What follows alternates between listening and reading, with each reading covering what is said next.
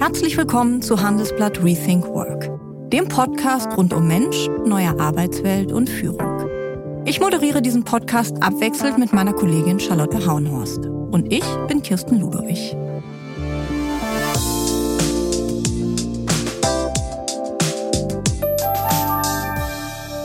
Erst einmal wünsche ich Ihnen ein schönes neues Jahr. Ich hoffe, Sie sind gesund und munter in den Januar gestartet. Ich weiß nicht, wie es Ihnen geht, aber 2023 steckt mir schon noch ein bisschen in den Knochen. Dabei bin ich eigentlich schon längst mit dem Kopf im neuen Jahr. Und das wird mindestens genauso herausfordernd wie das alte, im besten Fall. Aber gleichzeitig weiß ich, ja, hoffe ich, dass es auch 2024 immer weitergeht. Hoffnung, das ist ein gutes Stichwort. Denn jeder Mensch braucht Hoffnung. Sie ist quasi der Antrieb im Leben. Einer, der vielen Menschen jeden Tag Hoffnung gibt, ist Frank Michael Schiele. Er ist Pfarrer in den katholischen Gemeinden St. Ludwig und Maria unter dem Kreuz in Berlin. Und er ist sogar ein bisschen prominent, denn er hat die TV-Messe in der ARD an Heiligabend gehalten. Bei Pfarrer Scheele lief es genau umgekehrt wie bei vielen anderen Menschen. Während viele als Kind getauft werden und sich dann irgendwann im Laufe ihres Lebens von der Kirche abwenden, kam Scheele verhältnismäßig spät zum Glauben und entschied sich erst mit Ende 40 für ein Theologiestudium. Davor leitete er viele Jahre die Reiseabteilung von American Express und ein großes Reisebüro. Seine Spezialität? Luxusreisen für Reiche. Herzlich willkommen, Herr Scheele. Ich danke Ihnen.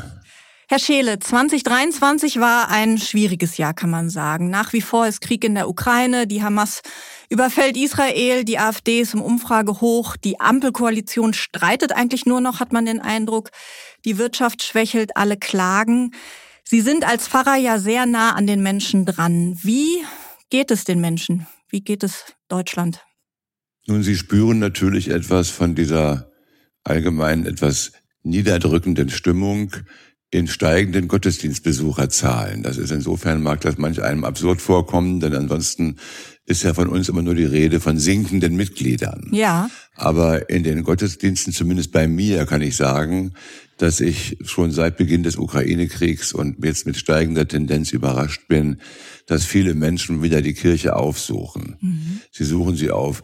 Nicht nur in den Gottesdiensten, sondern zwei unserer Kirchen sind immer auf, mhm. also den ganzen Tag über. Mhm. Das können wir uns auch nur erlauben, weil immer jemand mal nach dem Rechten sieht. Mhm. Und da sehen Sie eben ganz viele Menschen, die alleine in der Bank sitzen, beten, innehalten, sich vor die Mutter Gottes, vor den heiligen Josef, Antonius setzen, wohin auch immer. Und das ist ein Zeichen dafür, dass das Bedürfnis nach Spiritualität, nach Trost, nach Trost würde ich sogar noch eher sagen, ja. zugenommen hat. Sie haben ja zwei sehr große Gemeinden in Berlin. Wer hm. kommt da mit den Sorgen zu Ihnen? Sind das breit gemischt alle Menschen, also wirklich von ja, Menschen, die vielleicht sogar existenzielle Sorgen haben, aber auch ja, erfolgreiche Menschen, die mitten im Beruf, im Leben stehen? Genau, das ist das Spannende. Das ist das Spannende. Wissen Sie, äh, die zwei Gemeinden, die ich habe, werden ja jetzt am 1. Januar zu einer Gemeinde zusammengeführt. Das ist ja die neue Geheimwaffe. Wir machen aus kleineren Einheiten immer größere. Die Gründe dafür können ich wir glaube, später nochmal besprechen. Würde nicht jeder ja. als Geheimwaffe ähm, bezeichnen. Ähm, nein, aber Sie wissen, was ich meine. Ich ja. weiß, was Sie meinen. Geheimwaffe, ja. das ist die Geheimwaffe der Führung in aller Orten in Deutschland. Wir müssen zusammenlegen und dann wird das Ganze natürlich in eine äh, pastorale äh, Verpackung gelegt, äh, aber es sind natürlich auch ganz klare wirtschaftliche Gründe, die dahinter stecken. Aber was ich sagen wollte, ist, wenn Sie in einer Innenstadtgemeinde, Gemeinden tätig sind wie ich, dann können Sie gar nicht mehr unterscheiden, wenn Sie mit Menschen zu tun haben, gehören die jetzt zu mir, wohnortmäßig zum Beispiel. Das ist Gott sei Dank in einer Großstadt bei den meisten völlig verloren gegangen. Die sagen ja. nicht, ich gehöre dahin, ich muss dahin, sondern ich gehe dahin, wo es für mich bequem ist und wo ich Vertrauen habe. Ja, und dann haben Sie recht, die Bandbreite geht, wir sagen in Berlin immer noch von Aalräuchereien bis Zylinderstifte. Also von A bis Z ist alles dabei.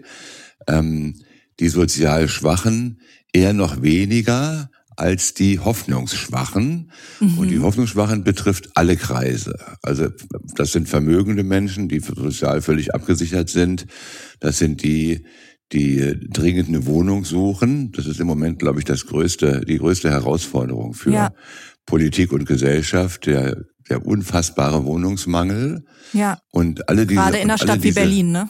Genau, genau. Und alle, alle diese Themen kommen dann auf die Tagesordnung. Es ist manchmal ganz, ganz interessant zu verfolgen.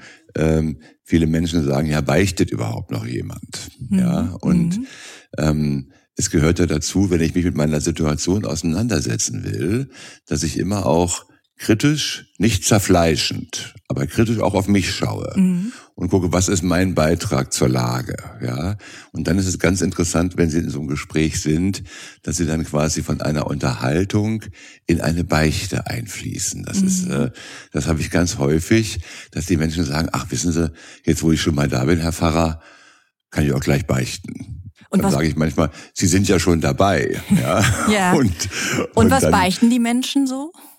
Was sind so? Na, die Menschen, ja, wo, wir, wo wir beichten Sie sich? Dinge, wir beichten Dinge, wo uns selbst bewusst ist, dass wir zurückgeblieben sind hinter den Erwartungen, die ich an einen Christen, eine Christin stellen sollte. Zum Beispiel immer auch bei aller Schwierigkeit Verständnis für mein Gegenüber aufzubringen. Mhm. Das ist das, woran es am häufigsten scheitert an der Möglichkeit oder an der Fähigkeit, anderen zu verzeihen. Mhm. Es sind sehr viele Menschen, die im Unfrieden leben, auch mit ihren Nächsten. Gerade mhm. Weihnachten ist das immer ein Thema. Mhm. Weihnachten, das sogenannte Fest der Liebe. Da sind dann oft die zerrütteten Familien und sitzen vor ihren Scherbenhaufen. Mhm, mhm. Sie haben gesagt, es sind vor allen Dingen die hoffnungsschwachen Menschen, die kommen. Warum mhm. ist uns die Hoffnung so abhanden gekommen? Und ist das ein Phänomen, was wir erst in den letzten Jahren haben, äh, mit den ganzen Krisen, Kriegen, Herausforderungen? Oder gibt's das eigentlich schon immer? Ich glaube, das gibt es schon immer. Das hat sich nur in der Wahrnehmung verstärkt, weil ich das Gefühl habe, das bestätigen mir auch manche Menschen, mit denen ich spreche, die zum Beispiel sagen, sie hören oder schauen keine Nachrichten mehr. Mhm. Diese Flut von Meldungen, die auf uns hereindrückt, in einer immer schnelleren Abfolge und mit dem, mit dem Faszinosum, das was heute wichtig ist, kommt morgen schon gar nicht mehr vor. Und das macht vielen zu schaffen. Mhm. Also dieser rote Faden, der rote Faden der Nachrichten, wo man sagt, aha, da ist ein Problem, da bin ich dran, da bin ich auch solidarisch, wenn nötig. Plötzlich ist, davon keine Rede mehr, aber etwas anderes überlagert das schon wieder. Und das kommt in einer solchen Schnelligkeit, dass das viele Menschen tatsächlich auch überfordert. Und dafür mhm. habe ich mhm. volles Verständnis. Mhm. Kommt dazu auch, dass die Menschen immer einsamer werden? Also die Bundesregierung hat jetzt auf das Thema aufmerksam gemacht, vor ein paar Wochen ein 30-seitiges Strategiepapier vorgelegt, was gegen die Einsamkeit helfen kann, ob auch immer es stimmt. Aber ist es so, dass die Leute immer auf jeden Fall auf jeden Fall mehr also, allein sind? Ich habe ich habe ja äh, zum Beispiel in der Christmette und an anderen Stellen auch denke ich immer ganz besonders eben auch an die Einsamen. Und ich glaube, davon gibt es viel mehr, als wir ahnen. Es würden sich natürlich längst nicht alle Einsamen als einsam outen. Das ja. kommt dazu. Ja. ja. Die würden, die vermeiden eine nüchterne Betrachtung ihrer Lage. Mhm. Und man kann natürlich auch unter Menschen einsam sein. Hm? Und wie? Und mhm. wie? Sie können in der Familie einsam sein. Mhm. Ja. Selbst wenn Sie in einer Familie leben, stellen Sie fest, dass die Berührungspunkte mit den anderen so schwach geworden sind oder vielleicht sogar schon abgestorben. Und dann ist ja das nächste Faszinierende, dass wir alle immer denken, wir leben ja in einer hochtechnisierten Zeit. Ich kann doch innerhalb von fünf Minuten über Facebook über irgendwelche Kontaktformulare, seien sie fleischlich oder unfleischlich, mhm. ja, ganz schnell andere Menschen kennenlernen, mhm. ja. Aber da stellt sich eben doch oft heraus, dass, dass, dass es sich da um Oberflächlichkeiten handelt. Und was mir oft Menschen sagen, wie sehr sie das beklagen, wenn sie zum Beispiel unterwegs sind im Bus oder U-Bahn und dann manchmal jemanden sehen und sagen, ach, der, die sieht interessant aus, da würde ich gerne mehr drüber wissen. Mhm. Man traut sich gar nicht mehr mit anderen Menschen Kontakt aufzunehmen, weil jeder ist mit seinem Handy beschäftigt. Mhm. Jeder schaut auf irgendeinen Bildschirm, hackt irgendwelche Buchstaben ins Netz. Und so dass diese Möglichkeit der, der Aufnahme von Beziehungen ganz doll erschwert ist, das ist uns oft gar nicht bewusst. Mhm. mhm. Was raten Sie dann? Handy weglegen? dann rate ich trotzdem mutig zu sein und anzusprechen. Ja, okay. Ja. Machen Sie das auch selbst? Ins, ins Handy hinein. Das mache ich auch selbst, ja. Nun leide ich nicht unter Kontaktnot. Ja, bei, mir ist es eher, bei mir ist es eher so, dass ich mal froh bin, dass ich mal froh bin, wenn ich mal, wenn ich mal eine äh, ruhige fünf Minuten Ecke finde. Ja, das ja. glaube ich. Ihnen. Aber ich kann das gut verstehen. Ich kann mhm. das sehr gut verstehen. Gibt es manchmal auch so Momente, in denen Sie gerade auch so mit dem Blick auf das ganze menschliche Leid in der Welt denken, jetzt reißt euch alle mal zusammen? Das ist eine schwierige Frage. Die ist sehr intim. Die ist sehr intim. Ich habe, wissen Sie, ich habe oft das Phänomen, wenn ich zum Beispiel in Gottesdienste komme, dass ich denke, wissen die Menschen eigentlich, wie sie aussehen? Also nicht, wie sie jetzt optisch aussehen, sondern wie ihr Gesichtsausdruck ist. Ja. Und, und viele, viele, die Mehrheit sieht tatsächlich nicht erlöst aus. Mhm. Die sollten eigentlich erlöst aussehen, zumindest Zuversicht ausstrahlen, denn dafür komme ich ja in die Kirche, meiner Meinung nach. Vielleicht kommen wir nachher noch kurz darauf zurück, aber das tun sie eben nicht, ja. sondern all die Last der Welt, die bei jedem unterschiedlich ist, tragen sie auf ihren Schultern und scheinen sie dann eben äh, kurz vor dem Ausschütten äh, vor dem Altar in der Kirche dann quasi mitgebracht zu haben und äh, das ist für den, der dann so einen Gottesdienst leitet, ganz schwer, denn die sehen sich ja nicht, mhm. aber ich sehe sie alle. Mhm. Ich sehe sie alle und lasse meinen Blick schweifen und suche dann manchmal verzweifelt nach Gesichtern, die mir Zuversicht und und und und Hoffnung ausstrahlen ja. und halte mich dann zunächst mal an denen fest. Mhm. Ja, mhm. ich kann das insofern verstehen. Ich bin ja, Sie wollten ja nach, nachher nochmal darauf zurückkommen auf meine eigene Vita und ähm, als ich mich damals äh, damit beschäftigt habe, mit dem ganzen Thema Religion, Taufe, ja oder nein und ja. diese Dinge, ähm, da bin ich, habe mich dann hinterher für die katholische Kirche entschieden, weil ich eben da den Eindruck hatte, dass die Menschen getröstet rausgehen. Nach einer kurzen Unterbrechung geht es gleich weiter. Bleiben Sie dran. Sie leben Fairness, Kultur und Werte? Zeigen Sie Ihr Engagement als Arbeitgeber und werden Sie Teil der Fair Company Initiative. Mit der Fair Company Initiative zeichnet das Handelsblatt Unternehmen aus, die insbesondere Berufseinsteigern und Young Professionals ein faires, attraktives Arbeitsumfeld bieten. Zu den entscheidenden Werten gehören unter anderem das Engagement für Mitarbeitende, Diversity und Chancengleichheit, Nachhaltigkeit und gesellschaftliche Verantwortung.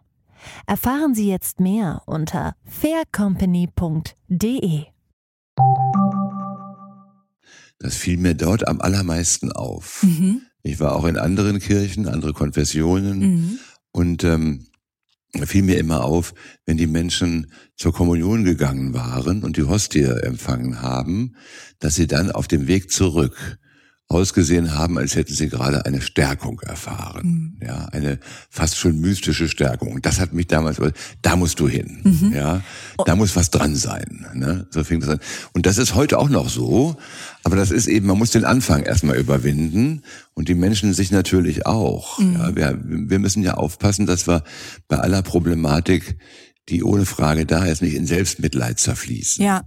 Denn wenn wir, wenn wir unsere Lage vergleichen mit der Lage anderer, dann müssen wir doch feststellen, dass für die aller, allermeisten die Lage immer noch komfortabel ist. Mhm. Wie geben Sie Hoffnung? Wie geben Sie Zuversicht? Wie erzeugen Sie diesen erlösten Gesichtsausdruck bei den Menschen? Das ist natürlich eine schwere Frage. Da gibt es keine Geheimwaffe. Ja, das wissen Sie. Das Problem ist ja ähm, oder die Herausforderung besser gesagt ist ja, was soll Kirche sein und was soll Kirche bieten? Für mich ist immer noch interessant dieser Ausspruch, den kennen Sie bestimmt auch, die Kirche ist in der Welt, aber nicht von der Welt.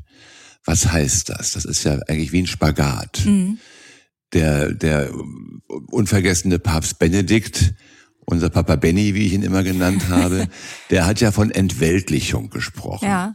Das hat viele Menschen irritiert, weil das klingt ja erstmal auch so, ach du lieber Himmel, Entweltlichung Sehr heißt, abgehoben. wir kehren der Welt, ja, und wir kehren der Welt den Rücken zu. Mhm.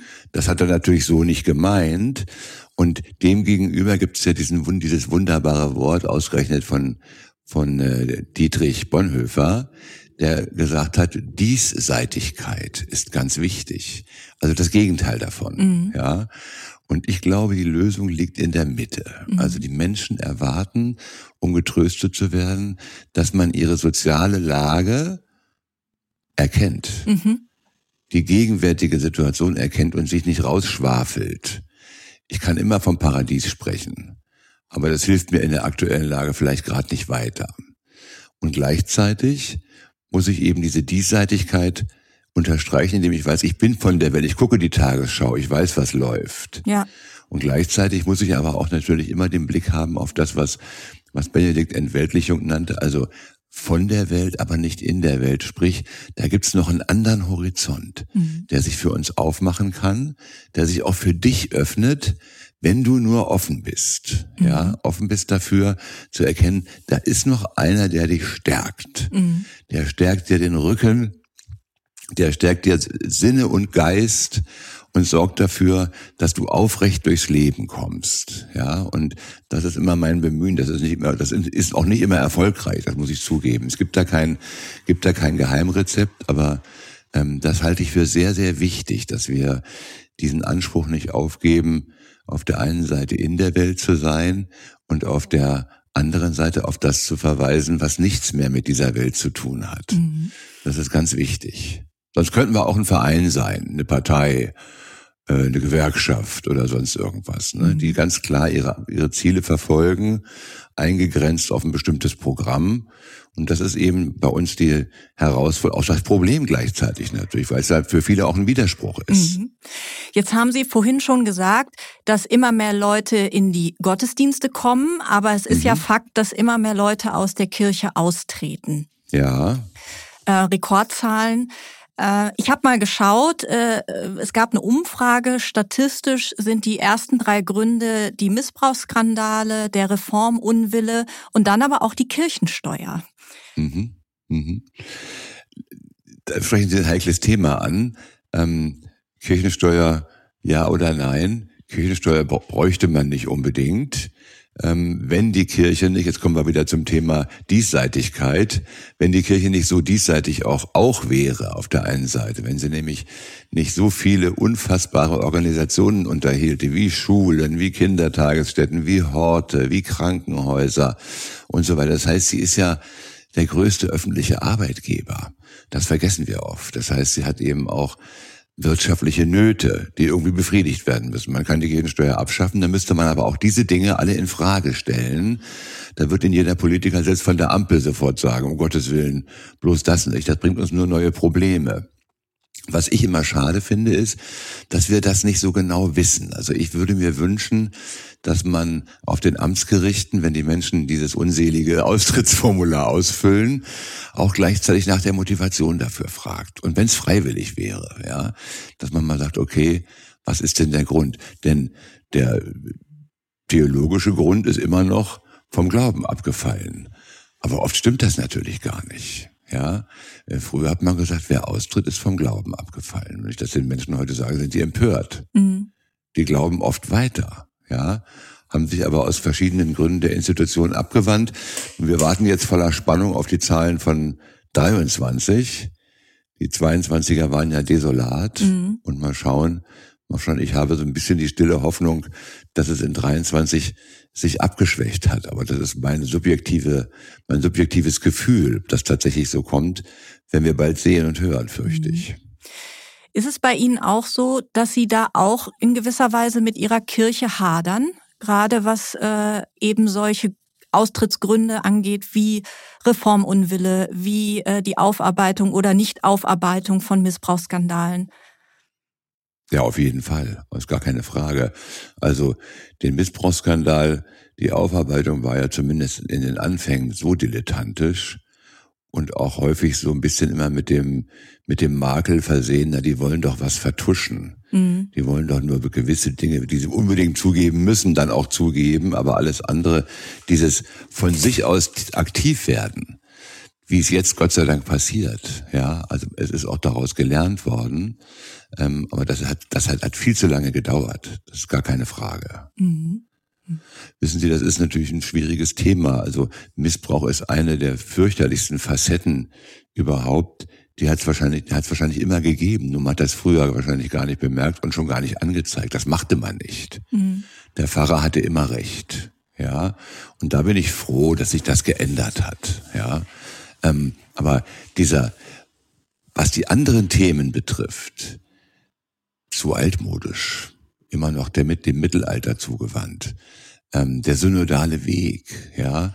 Ähm, wissen Sie, für mich war auch ein Grund damals, mich für diese Kirche zu interessieren, dass mein Eindruck war, da ist wirklich von ganz liberal bis ultraorthodox alles unter einem Dach. Und das hat mich fasziniert und hat mich auch begeistert. Mhm. Und deswegen finde ich immer, bin ich so traurig, wenn Menschen sagen, ich gehe weg, weil es immer noch keine Frauen als Priesterinnen gibt.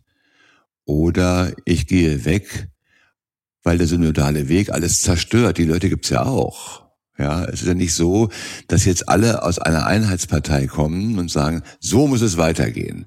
Wenn wir das wüssten, wären die Bischöfe ja auch einheitlicher. Noch nie hatten wir so eine, so eine Lage wie jetzt, dass auch die Bischofskonferenz im Grunde genommen äh, mehrheitlich zwar dem synodalen Weg zuneigt, manchmal denke ich auch vor allen Dingen nur verbal, ähm, aber inhaltlich mit solchen Differenzen belastet ist, das hat es noch nie gegeben. Das finde ich traurig. Aber zumindestens würde, wenn es Frauen erlaubt wäre, Priesterin zu werden, dass äh, die Not äh, lindern, Gemeinden zu fusionieren oder fusionieren zu müssen. Ja, Sie sehen das ganz mathematisch. Ja. Aber da gibt es auch noch andere, da gibt es natürlich auch noch andere Möglichkeiten, indem ich zum Beispiel erstmal erstmal Männern den Zugang erleichtern würde, zum Beispiel verheirateten Männern ähm, den Zugang erleichtern würde. Ich verstehe Sie gut, aber wir, wir dürfen natürlich nicht vergessen, jetzt komme ich wieder darauf zurück, ähm, was heißt katholisch, allumfassend, ja, universell. Das hat mich zum Beispiel auch in meinem früheren Leben begeistert, dass ich, als ich noch um die Welt gereist bin, beruflich, ganz egal wo ich war, ob das in Zimbabwe war, in Zypern, in Neuseeland, in Guatemala, immer, wenn ich in eine Kirche gegangen bin, erstmal eine katholische habe ich immer gefunden, und auch wenn die Sprache mir fremd war, äh, wenn es sich um eine Messfeier zum Beispiel gehandelt hat, wusste ich immer, wo der gerade ist. Mhm. Weil man vertraut ist, vertraut ist mit, mit den, mit den Ritualen, mit der Liturgie. Und das ist eine Stärkung, eine riesige Stärke und keine Schwäche. Und damit ist gleichzeitig gesagt eben, wir haben eben manchmal auch saure Äpfel zu schlucken, mhm. in, die, mhm. in die wir beißen müssen, weil wir eben feststellen, ach so, das sind ja nicht nur wir 20 x Millionen Katholiken, sondern wir sind über eine, weit über eine Milliarde. Die reden auch mit, mhm. ja.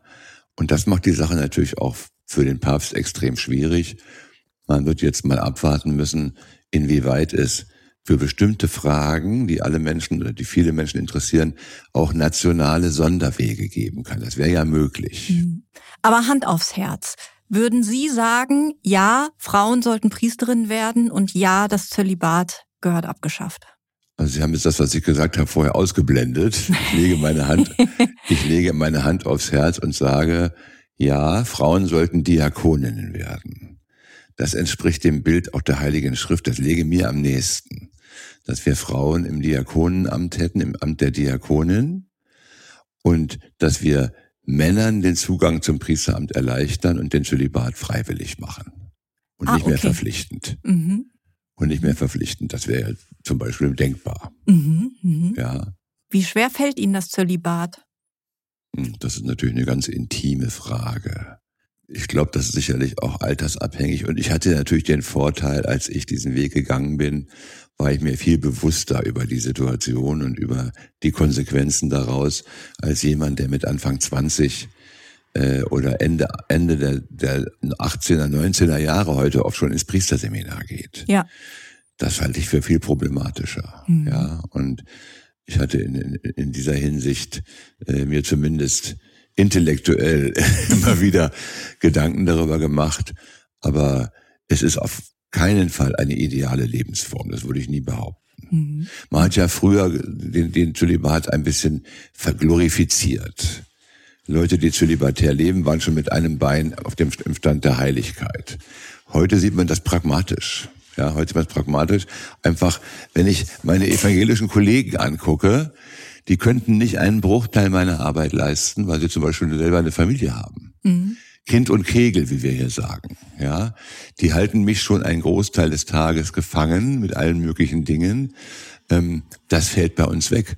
Und da muss ich Ihnen sagen, wenn ich Bischof wäre, ganz praktisch gedacht, ist ja großartig, wenn man jemanden hat, der 24/7 verfügbar ist, ja, weil er zumindest keine familiären Ausreden gebrauchen kann. Ähm, das macht die Sache nicht besser. Mhm. Aber Sie wissen, was ich meine. Mhm. Ja, man hat, man ist also Gott sei Dank davon abgekommen, den Zölibat jetzt zu verherrlichen mhm. in einer in einer Weise, dass man ihn als ideale Lebensform bezeichnet. Ne? Das würde sicherlich heute nur noch auf wenige zutreffen. Mhm. Kurz vor Weihnachten hat ja Papst Franziskus die Segnung homosexueller Paare erlaubt. Mhm. Ist bei Ihnen jetzt der äh, Ansturm ausgebrochen? Bei mir ist der nicht ausgebrochen, weil ich kann ja gleich eine kleine Ungehorsamkeit beichten. Das haben wir hier schon vorher gemacht. Ah, okay. Wir haben es schon, vor, schon ah. vorher gemacht. Und äh, aber es ist trotzdem natürlich nochmal ein Unterschied. Wir haben es vorher gemacht, einfach aus pastoraler Überzeugung. Äh, wer wollte äh, jemandem Liebe bestreiten oder Liebe wegnehmen wollen. Und ich sage, das ist meine auserwählte Freundin, Frau, das ist mein auserwählter Mann, äh, Mann, Mann, Frau, Frau. Ja, haben wir hier immer gemacht. Ich muss zugeben, wir haben das jetzt nicht an die Türen geschlagen. Hier sind auch alle homosexuellen Paare herzlich Versegnung eingeladen, sondern da sind immer Menschen gekommen, die auch sonst kommen mhm. und die sich dann mit ihrem Anliegen an mich, an andere gewandt haben und gebeten haben, könnten wir das nicht machen. Und da haben wir das gemacht. Jetzt hat, hat die Sache natürlich einen anderen Charakter. Mhm. Wenn also von ganz oben grünes Licht gegeben wird, mhm. ja, dann äh, wird sich das sicherlich nochmal verändern, auch was die Zahl der Menschen betrifft, da bin ich ziemlich sicher. Mhm. Es ist ja erstaunlich, finde ich, mit, wenn man überlegt, äh, wie lange da auch diskriminierend gearbeitet wurde, dass so viele homosexuelle Menschen immer noch treu zur Kirche stehen. Mhm. Das finde ich ganz, ganz bewundernswert und großartig. Mhm. Glauben Sie, dass die kirchliche Hochzeit auch irgendwann erlaubt werden wird von ganz oben? Ehrlich gesagt, nein. Ehrlich gesagt, nein. Und wissen Sie, ich habe auch gar nicht das Gefühl, dass die Paare, die danach fragen, darum bitten würden, sondern ich glaube schon, ähm, ich habe dann meinen staatlichen Teil hinter mir und äh, möchte jetzt das Ganze unter den Segen Gottes stellen, dass das den aller, allermeisten genügt. Denn, denn die sakramentale Hochzeit ist auf Mann und Frau beschränkt und aber die hat ja auch den einen oder anderen Pferdefuß überlegt. Das geht ihnen dann auch nur einmal, ja. Und äh, es sei denn, mir fallen gute Gründe ein. Ansonsten war es das. Und so eine Segnung, Punkt, Punkt, Punkt, ja, könnte man auch nochmal wiederholen. Gehen wir mal in Ihren Alltag, Herr Scheele. Im Vorgespräch sagten Sie mir, Sie hätten so viel zu tun, dass Sie manchmal Sorge hätten, Taufen und Beerdigungen zu verwechseln. Das klingt ja. nach ziemlich viel Stress. Wie gesagt, Sie haben auch sehr große Gemeinden, die jetzt auch zusammengelegt werden. Haben Sie mehr Stress als früher, als Sie noch Reisemanager waren? Oder haben Sie einen anderen Stress? Ja, Sie beantworten ja meine Fragen schon. Das ist ja wunderbar.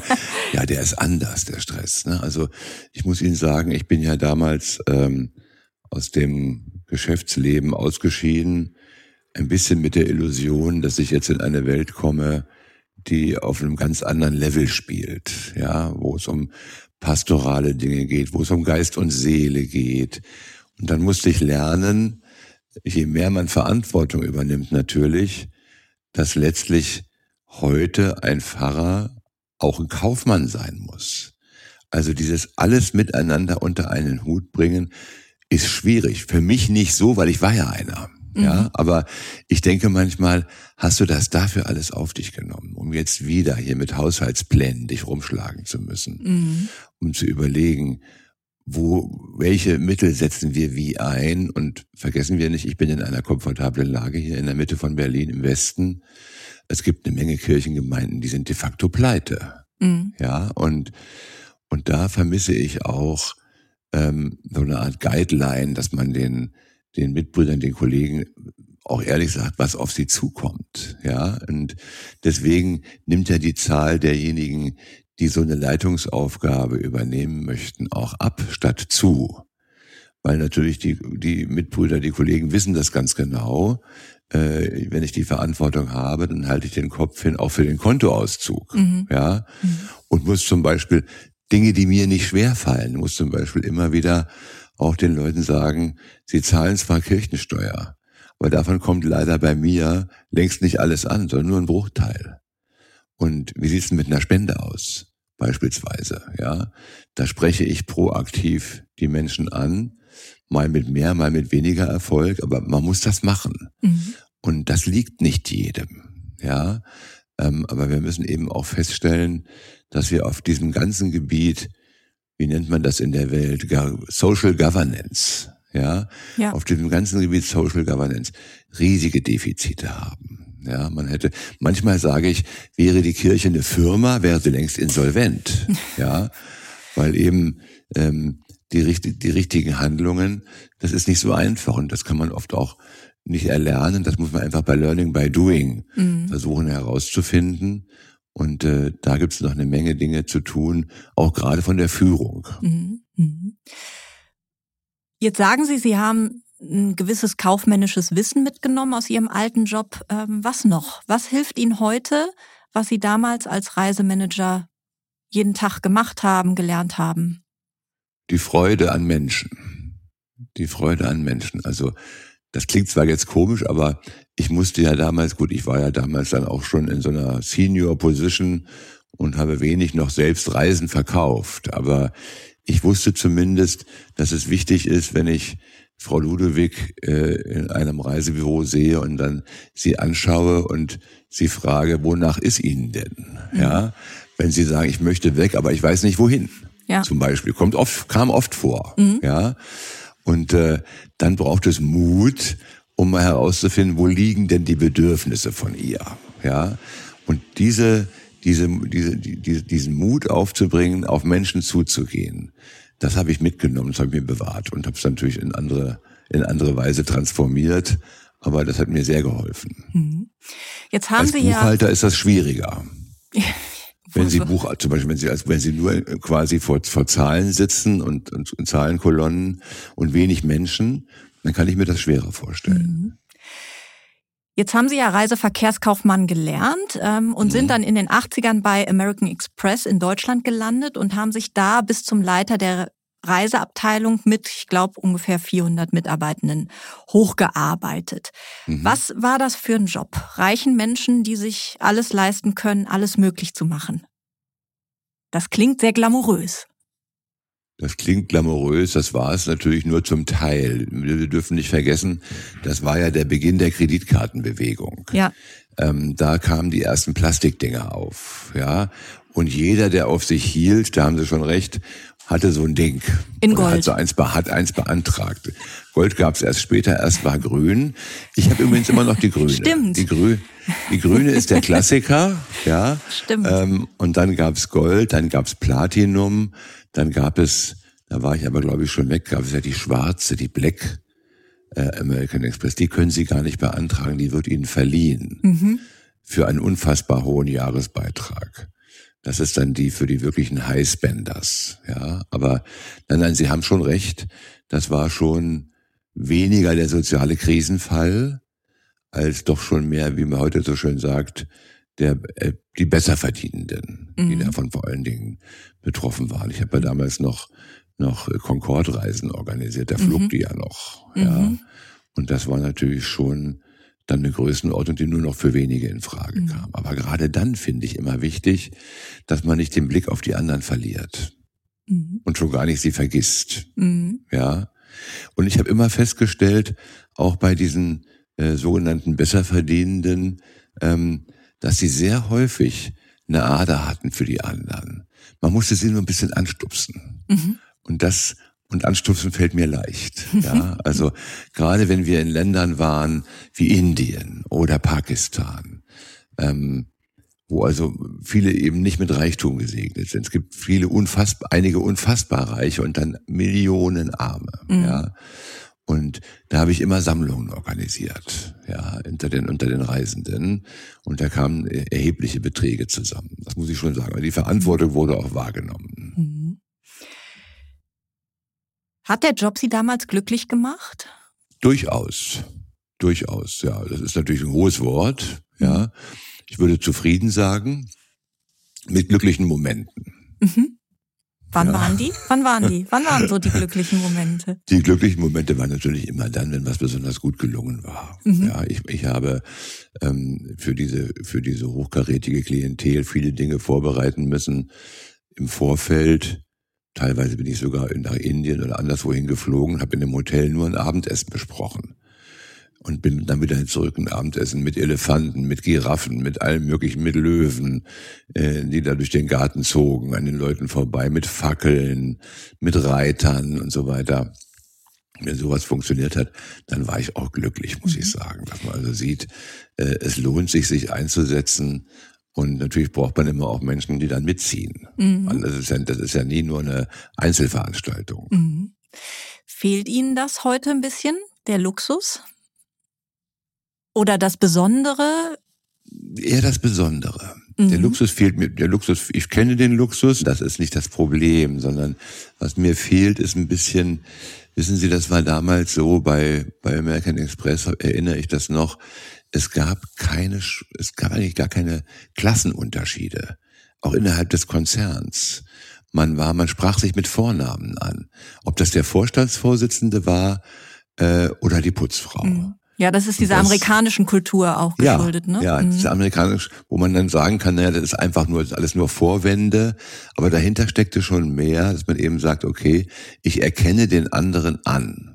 Ja, und mach ihn nicht gleich runter, nur weil er irgendeinen äh, untergeordneten Job vielleicht ausübt. Nein, man konnte sich da wirklich fühlen auf, auf einem Level mit allen anderen. Und das fehlt mir zum Beispiel bei der Kirche ganz oft. Mhm. Diese, diese innerhalb der kirchlichen Organe, auch der Gremien und so weiter, dieses, wir sagen zwar immer Brüder und Schwestern, mhm. aber häufig wäre Damen und Herren angebrachter. Mhm.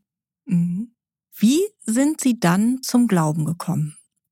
Weil Sie sind ja, normalerweise ist es ja so, viele werden als Kinder getauft und ähm, kommen so mit der Kirche in Kontakt und wenden sich dann aber irgendwann im Laufe des Lebens eher vom Glauben oder von der Kirche ab. Bei Ihnen war es ja umgekehrt. Sie sind nicht als Kind getauft worden, sondern eher später und sind dann äh, ja als Erwachsener sozusagen zum Glauben gekommen. Mhm. Ja, wissen Sie, das ist ja oft im Leben so. Manchmal braucht es irgendwelche Vehikel. Ja, mhm. Äh, die wir quasi als Hilfsmittel im Nachhinein sehen. In dem Fall war das Vehikel meine Lieblingscousine, die bekam ihr erstes Kind. Mhm. Und die war natürlich getauft. In unserer Familie war niemand getauft, weil unsere Eltern auf diesem liberalen Zug waren, das soll jeder selbst entscheiden. Mhm. Und, ähm, und da hat sie gesagt, Frank, ich möchte, dass du der Pate wirst meines ersten Kindes. Und da kam ich natürlich in Schwierigkeiten. Ich kann dann kann kein Pate sein, wenn ich selbst nicht getauft bin. Mhm. Ja, ähm, heute würde man da vielleicht irgendwelche äh, Notfälle erfinden und sagen, dann sind sie wenigstens Taufzeuge oder irgend sowas. Mhm. Aber das kam nicht in Frage. Und da war ich quasi gezwungen, mich mit diesem Thema zu beschäftigen. Mhm.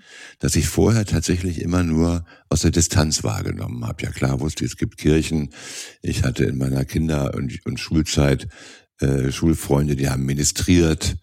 Äh, dann habe ich manchmal vor der Kirche oder in der Kirche gewartet, bis die Messe aus war, damit wir endlich spielen konnten. Also mir war das Thema vertraut, aber für mich, nee. Und dann war ich nun gezwungen, weil ich wollte diese Partnerschaft unbedingt. Mhm. Und dann begann der Weg, den ich Ihnen vorhin beschrieben habe, dass ich überlegt habe, was machst du denn jetzt? Ja, mhm. äh, ich, ich wusste, ich muss Christ werden, aber ich muss nicht evangelisch, orthodox, katholisch sein. Hauptsache ich bin Christ und getauft. Und da begann dann eben diese diese Odyssee durch die verschiedenen Gotteshäuser mit der ihnen bekannten Entscheidung. Mhm. Und äh, dann wurde ich Taufpate und habe das mit Freude wahrgenommen. Und dann ist in mir anscheinend irgendetwas entfacht worden. Also ein mhm. über Interesse hinausgehend. Eigentlich fast schon Liebe äh, zur Liturgie der Kirche. Ich hatte auch immer Glück mit meinen Pfarrern. Mhm. Und der erste Pfarrer, der mich dann getauft hat, war ein Jesuit in Berlin in der Canisiuskirche. Und dieser Pater äh, hat mich privat auf diese Taufe vorbereitet. Wir hatten, glaube ich, einige knappes Dutzend Sitzungen, äh, bis ich soweit war. Und dann war das ein unvergessener Moment, diese Taufe an einer Vorabendmesse am Samstagabend mit einem Festessen anschließend und äh, an dem der natürlich auch teilnahm. Und dann kam das Interessante, dann, äh, ich habe ja weiter gearbeitet und, äh, und dann dachte ich mir, nee, jetzt, das ist ein Ruf, das, du musst jetzt Priester werden. Und das war also eine Lehrstunde für mich, weil mir damals der mich taufende Jesuitenpater gesagt hat, du spinnst wohl, ja. Mhm. Das, das kennen wir, die, das ist, äh, ist ein ganz schöner Beleg, Beleg dafür, dass die Kirche auch weise sein kann. Mhm. Äh, sie kennt solche, solche euphorischen Anfälle. Ja. Möchte, möchte aber natürlich Nachhaltigkeit haben. Und da hat er gesagt, nee, nee, also das ist jetzt der, die erste Freude. Wer weiß, wie lange die anhält. Und es war, glaube ich, eine Sperre von zwei oder drei Jahren, äh, bis man überhaupt da mal nachfragen konnte, ob man für ein kirchliches Amt, ein Studium und so weiter überhaupt in Frage kommt. Und da war ich damals ganz enttäuscht und hab's mhm. aber natürlich, hab's natürlich geschluckt, ist klar, hab's geschluckt, bin trotzdem dabei geblieben und dann vergingen aber noch mal Ewigkeiten, bis ich dann tatsächlich äh, diesen Ruf, den ich verspürt habe, wahrgenommen habe. Auch das hatte wieder äh, oft sind es auch praktische Gründe im Leben. Ich habe dann jemanden besucht, der Theologie studiert hat und äh, habe gedacht, ja, das ist das, das wäre auch was für dich. Ja, ich meine jetzt vor allen Dingen die Art, den den den Umfang der, der des Studiums, die Ausstattung des Priesterseminars. Ich bin ja dann damals zwischendurch auch mal in Priesterseminar gekommen, wo ich gedacht habe, sowas hat es im Zweiten Weltkrieg gegeben, also mit mit 100 mit 100 Zimmern und ein Bad. Nach einer kurzen Unterbrechung geht es gleich weiter. Bleiben Sie dran. Wie navigieren Deutschlands Top-Vorständinnen durch die aktuell schwierigen Zeiten? Hören Sie es selbst bei der Female All-Star Boardroom Session am 14. Mai. Mit dabei Maria Ferraro von Siemens Energy, Viktoria Osatnek von E.ON, Sopna Suri von RWE Generation und Antje von Dewitz von Vaude. Wir sprechen mit Ihnen über die Stärkung der Wirtschaft, das politische Klima und die geopolitischen Krisen. Seien Sie dabei, femaleallstarboard.de. Mhm. Und, äh, und so ähnliche Situationen. Und dafür war ich schon, da war ich schon viel zu verdorben für durch meine, mhm. durch meine Reisetätigkeit. Also mir war klar, dass ich keine Suite bekomme wie im Waldorf. Mhm. Aber ich habe gedacht, wenigstens ein eigenes Klo wenn du schon diesen Weg gehst. Aber ein eigenes Klo und wenn es geht noch eine eigene Dusche, wäre das schön. Ja. Mhm. Und äh, so ist das dann alles, hat sich das eben alles sehr lange hingezogen. Aber im Nachhinein bin ich sehr versöhnt, muss ich Ihnen sagen. Also ich glaube, klar, ich hätte ein paar Jahre eher anfangen können, aber im Nachhinein bin ich sehr versöhnt und und und eigentlich glücklich, dass ich diesen Weg gegangen bin. Ähm, habe immer noch das Gefühl, dass ich mit meinem Vorleben auch immer noch Dinge beitragen kann. Mhm. Gerade eben auch in der, in der ganzen Frage der wirtschaftlichen Darstellung, die ja Gottlob für die Gläubigen ganz uninteressant ist. Mhm. mhm. Ja. Manchmal denke ich, wenn du wüsstest, ja, was meine Sorgen gerade sind, ja, ja, wie erreiche ich, wie erreiche ich einen ausgeglichenen Haushalt zum Beispiel, fällt mir gerade ein, weil wir jetzt über Herrn Schäuble sprechen und ja. seine schwarze Null, ne? Ja. Und so eine schwarze Null ist gar nicht leicht, ja. Und äh, und das sind Dinge, aber die mir eben keine Angst einjagen. Ja? Und mhm. ich könnte also nie, ich könnte nie sehenden Auges dabei zusehen, wie so eine Kirchengemeinde immer mehr Mittel verliert und der Pleite entgegensteuert. Und sie kann ja nicht pleite gehen, aber trotzdem, de facto ist es dann ja so, wenn sie abhängig, wenn sie für jede Kerze, die sie kaufen wollen, den Bischof anrufen müssen. Mhm. Sie wirken so, als könnte Sie nichts umhauen. Ist es das, womit Sie hadern?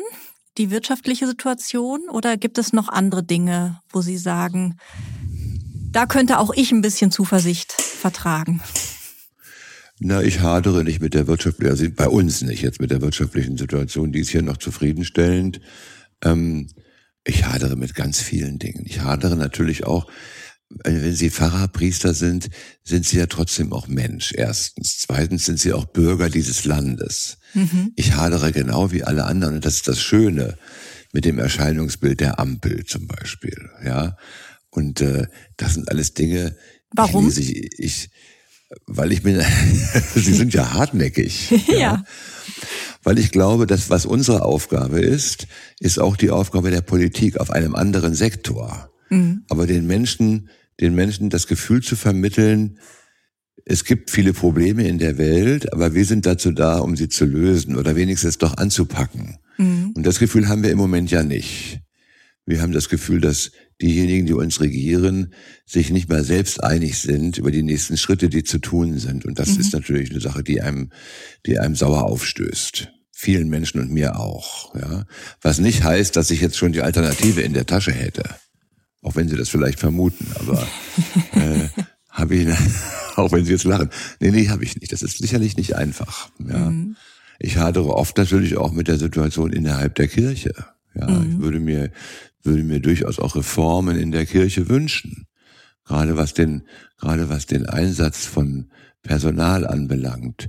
Mitsprache der Gläubigen bei der Auswahl von Pfarrern zum Beispiel mhm, mhm, und äh, auch bei der Auswahl von Bischöfen. Ja, das ist alles sicher schwer umzusetzen, aber ähm, das ist natürlich auf der einen Seite kommen wir immer dann in diesen Widerspruch von der Welt und nicht in der Welt. Ja, das heißt, wir sind eben keine Partei, die einen Parteitag abhält und einen Vorsitzenden, Klammer auf, einen Bischof wählt, Klammer mhm. zu. Ja. Mhm. mhm. Und trotzdem muss man natürlich aufpassen, dass man mit dieser Begründung ähm, äh, und gegen die Diesseitigkeit gerichteten Politik nicht überzieht. Also die mhm. Menschen erwarten schon, die Menschen erwarten schon Partizipation äh, in wesentlichen Teilen und lassen sich nicht mehr berieseln mit den üblichen Dingen, äh, und nach diesem Friss- oder Stirb-Prinzip. Das geht nicht mehr. Mhm. Mhm. Also auch da werden wir uns noch weiter öffnen müssen.